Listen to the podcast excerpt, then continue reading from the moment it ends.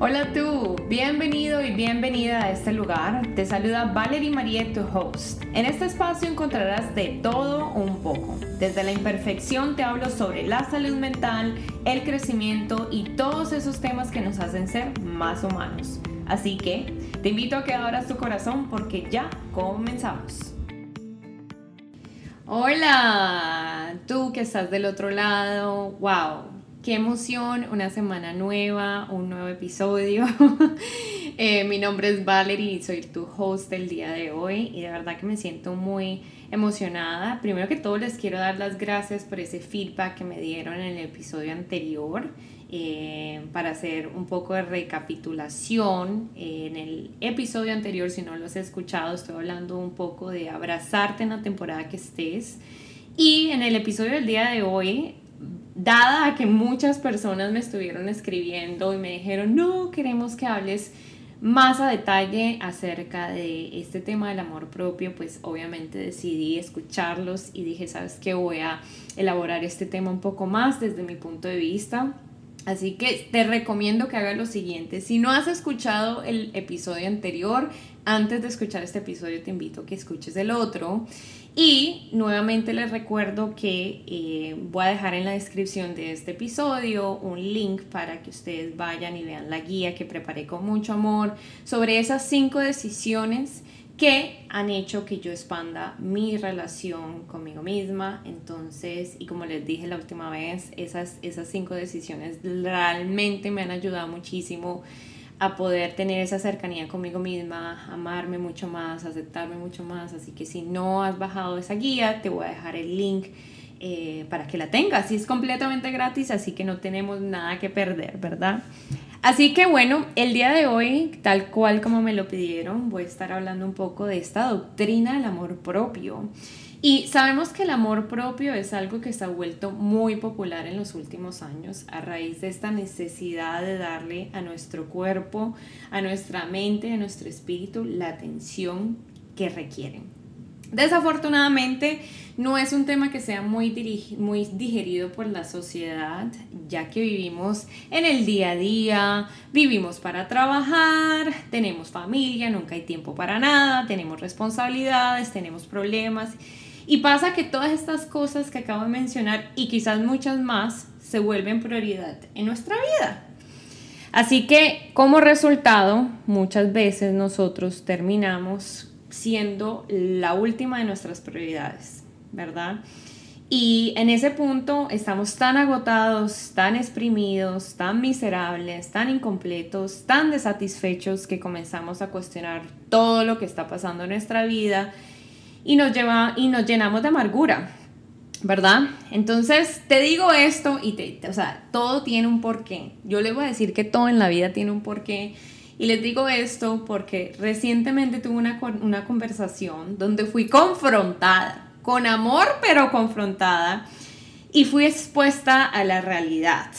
Eh, la realidad era que yo, Valerie, venía con una amargura, literal, así, amarga como la hiel. donde quizás en ese momento yo no lo sentía, pero esa amargura que llevaba conmigo misma estaba afectando mucho las relaciones que, que, tenía con las personas que amo. Tanto así que cambió esa amargura, cambió mi forma de hablar, mi forma de expresarme, mi forma de vivir. Y todo lo que salía, porque es que lo que pasaba era que todo lo que salía de mi boca era negativo y mantenía quejándome de la vida. O sea, hoy por hoy que miro hacia atrás y yo digo, Valerie, ¿qué te estaba pasando? O sea, como que, amiga, todo está bien en casa, definitivamente no, o sea, la casa está quemando, literalmente.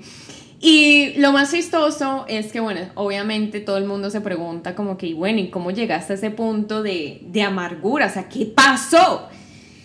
Y si te soy sincera, eh, una de las cosas que me estaban pasando y que de verdad me molestaba muchísimo era que odiaba el hecho de vivir sola. O sea, yo, si no lo sabes, pues yo hace un año eh, transicioné de vivir con mi mamá a vivir sola. Y ese, ese cambio fue devastador. O sea, devastador. De verdad que me tomó muchísimo tiempo adaptarme. Eh, si se puede decir, yo tenía una crisis de identidad porque en ese momento por veintitantos años de mi vida había creado una identidad basada a mi familia, basada a las costumbres que vivía con mi familia, basada a hasta escuchar el ruido de tanta gente en mi casa y cuando me fui a vivir sola fue como que, ok, ¿quién soy? ¿Qué le gusta a Valerie? ¿Qué no le gusta a Valerie? O sea, no me hallaba, literalmente. Y pasaron muchos meses, o sea, yo te puedo decir que yo levanté cabeza ayer, no mentiras, pero de verdad que todo esto me estaba llenando de amargura porque simplemente decidía que no, que esto no era lo que yo había pedido, no era lo que yo quería. También algo que pasaba que me llevó a tener mucha amargura fue que yo me victimizaba por todo lo que me estaba pasando, o sea, literalmente sentía que todas estas cosas solamente me pasaban a mí y a nadie más. Aparte de eso me había llenado de mucha falta de perdón, o sea, como que tenía muchas cosas que perdonar y entonces creo que en ese punto, o sea, había como que un revolú de muchas cosas que estaban pasando en mi vida, muchos cambios. Y en ese momento yo creo, o sea, hoy por hoy que ya como que he tenido mi tiempo de analizar qué era lo que le estaba pasando a Valerie por qué la casa se estaba quemando, era que el problema no era lo que yo estaba pasando en ese momento, sino que todas, absolutamente todas mis energías las estaba depositando en lo que no tenía, en todo lo malo. Y, o sea que la verdad, la verdad, yo siento que el problema, o sea, todos los problemas que yo estaba sintiendo, que eran problemas o situaciones, o sea lo que sea que yo estaba viviendo en, en ese momento, eh, se volvieron mi prioridad. Y entonces ahí cae la pregunta, ¿y dónde estaba Valerie? O sea, ¿qué pasó con Valerie? Pues Valerie estaba escondida, llena de basura. Y ahorita vamos a este tema del amor propio y yo les quisiera decir, porque se, me lo preguntaron muchas personas y era como que, bueno, ¿y, y, cómo es este tema del amor propio? ¿Cómo generamos esta constancia? ¿Cómo, cuándo, dónde? Danos la solución.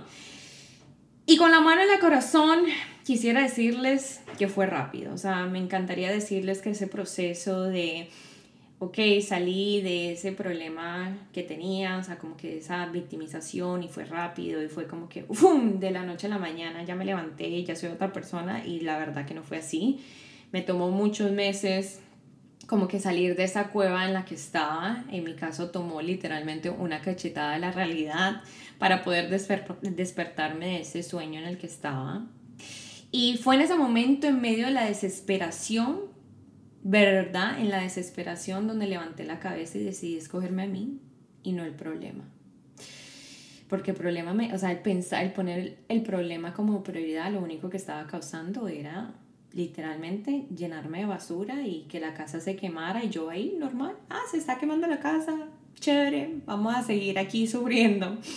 Entonces pasa que a raíz de esa desesperación comencé a hacer cosas por mí, comencé a adaptarme a los cambios de la vida sin necesidad de ahogarme en el intento. Comencé a ver la luz y no la cueva. Comencé a hacer las cosas más obvias, como arreglar mi cuarto, como salir a verme una película, como mover mi cuerpo, como ir al restaurante que me provocaba ir. O sea, cosas por Valerie. Y una de las preguntas que más me hacen es cómo creas esta constancia. Y vuelvo y le repito, ¿Cómo, cómo, cómo uno se escoge a diario? Y primero que todo tengo que decirles que me encantaría que hubiese una fórmula secreta, una poción, algo que uno se toma, un juguito verde, que te va a llevar a que tengas esa constancia, ¿no? Pero lamentablemente no es así. Y, si hay algo que yo he entendido es que el amor propio es una decisión que tenemos que tomar a diario, conscientes. Lo voy a repetir nuevamente por si aún quedaron un poquito de dudas, de pronto no escuchaste, se te cayó el audífono. el amor propio es una decisión que tienes que tomar a diario y lo tienes que hacer consciente, porque pasa que ese tipo de cosas, eh, escogernos a nosotros mismos no es algo que pasa por, porque sí. Yo, en mi caso, por lo menos, el, el poder darme ese espacio a Valerie tiene que ser consciente, porque pasa que la vida y las situaciones y los problemas se vuelven más importantes y termina uno siendo lo último en las prioridades. Y la verdad que no sé lo que representa el amor propio para ti, pero para mí es todo aquello que me llene, eh, que me recargue la batería, desde limpiar mi casa hasta salir y pasar tiempo con las personas que amo. O sea, el, el amarse se puede encontrar en cosas literalmente diminutas, pero que al final del día les prometo que llenan el alma, el alma. Y eh, definitivamente es una decisión tan básica. O sea, es una decisión y yo sé que yo de verdad que si van a salir con algo de este episodio es que el amor propio es una decisión.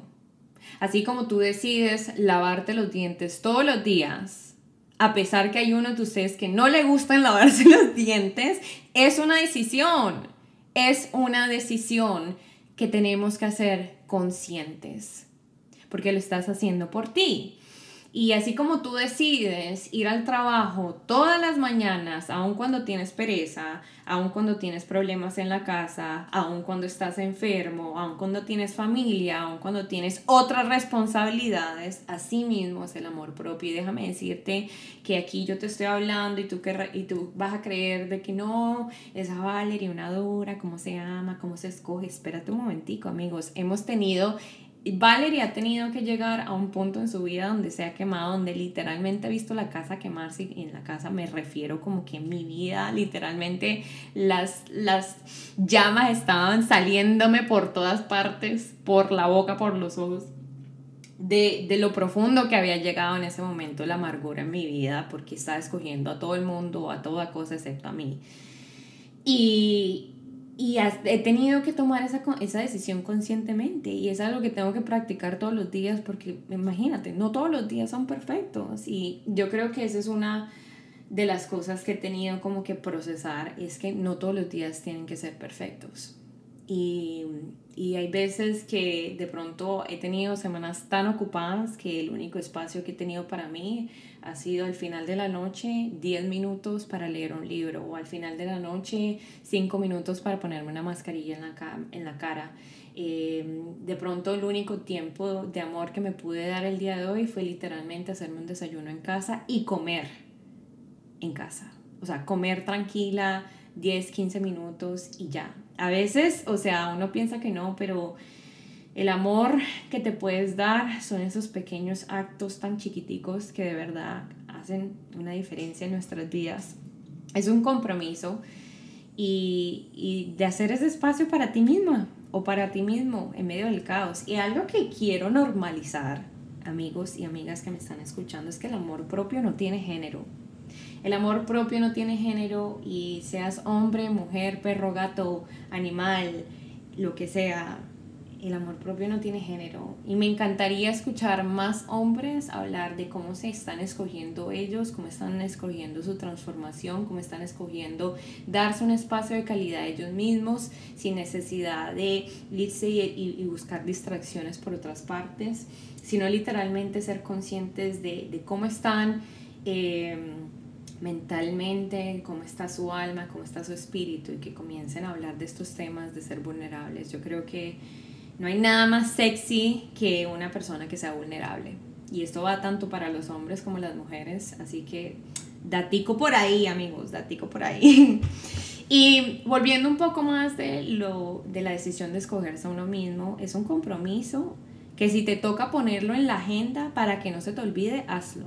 Haz citas contigo mismo o contigo misma. O sea, por ejemplo, si te quieres ir a esa película y dices, ¿sabes qué? Eh, en medio de la locura, tengo una semana súper super ocupada, pero sabes que el sábado voy a poner una cita conmigo o una cita contigo y la persona que quieres, con quien sea, pero hace ese, esa cita contigo porque ese va a ser el tiempo donde tú vas a hacer algo que quieres hacer, donde tú te vas a poner primero. Y en cosas tan simples como verse una película, sí amigos, como verse una película. Y si lo tienes que poner en esa agenda, ponlo. Así que date a ti mismo la importancia que le das a las cosas y a todas esas personas en tu vida y verás que vas a poder dar mucho más de ti.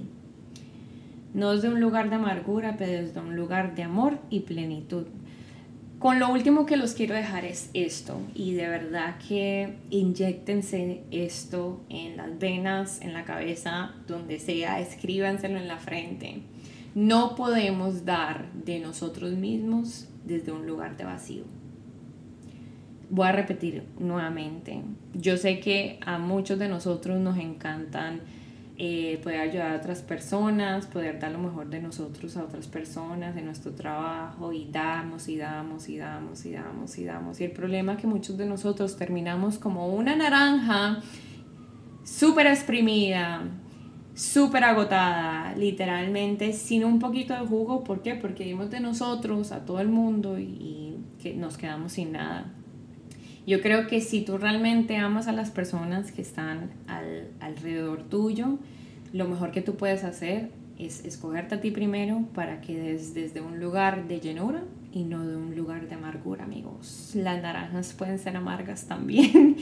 Así que, bueno, con esto lo dejo en el episodio de hoy. Espero que lo hayan disfrutado y que nuevamente si deseen que hable de un tema particular, bien pueden, me pueden escribir por eh, DM en Instagram. Voy a dejar todos mis datos aquí. Eh, en la descripción del episodio del día de hoy. Y como siempre, con mucho amor, los dejo. Nos vemos pronto con más temas que nos gustan, pero poco hablamos. Hasta luego.